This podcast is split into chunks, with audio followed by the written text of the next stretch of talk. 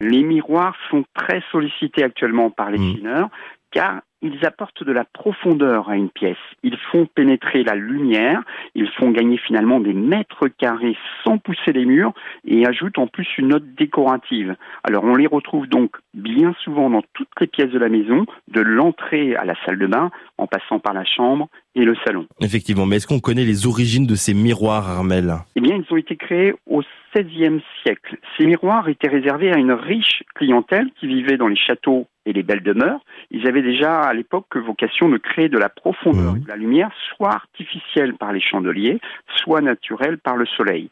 Alors, il faut savoir qu'au fil des siècles, ils ont vu leur dimension évoluer. hein. Ils étaient généralement réalisés sur mesure et au XVIIIe, la plupart des modèles mesuraient entre 30 et 40 cm, puis ils n'ont cessé de grandir par la suite. Mais j'imagine que ces miroirs ont évolué, esthétiquement parlant, avec le temps. Et oui, Maxime, alors quatre siècles d'évolution, il va me falloir donc 30 minutes pour vous expliquer tous ces styles. Désolé, Armel, je pense qu'on va pas pouvoir aujourd'hui.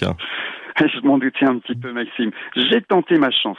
Ce qu'il faut retenir, c'est que les architectes, ébénistes et sculpteurs ont réalisé les motifs décoratifs des encadrements selon chaque style avec des techniques de fabrication qui, elles, vont évoluer au fil du temps. Et au 18e, le châssis est sculpté en bois massif.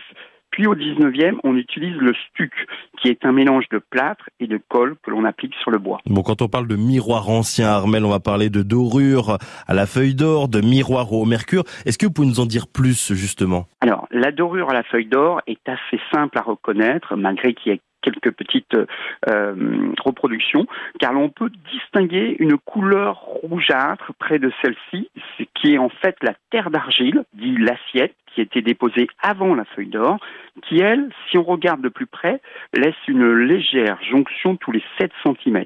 Pour les miroirs au mercure, ils sont très recherchés car plus anciens, et il faut savoir que cette technique a été abandonnée en 1860 car trop nocive hein, pour ceux qui l'appliquaient. Le mercure offre une plus grande profondeur et un meilleur reflet plus doux, contrairement au miroir d'aujourd'hui. Mm. Plus blanc, et les amateurs le savent parfaitement. Peut-être quelques conseils pour terminer, Armel Oui, bien sûr, Maxime. Avant de choisir votre miroir, pensez à bien mesurer votre plafond, optez plutôt pour une taille moyenne, bien choisir votre système de fixation, c'est important, en adaptant celle-ci à la composition de votre mur, vérifiez vos chevilles de fixation environ tous les 5 ans. Pour le nettoyage, alors attention, hein, pas d'éponge humide ou de liquide vaisselle sur la feuille d'or. Pensez à le signaler à vos femmes ou hommes de ménage. Un simple dépoussiérage au plumeau suffira. Et puis ces miroirs, ils sont fragiles, Mm. donc attention lors de vos déménagements. Enfin, Maxime, je vous propose de revenir sur ce sujet semaine prochaine pour vous parler des différents miroirs, du trumeau au miroir de sorcière.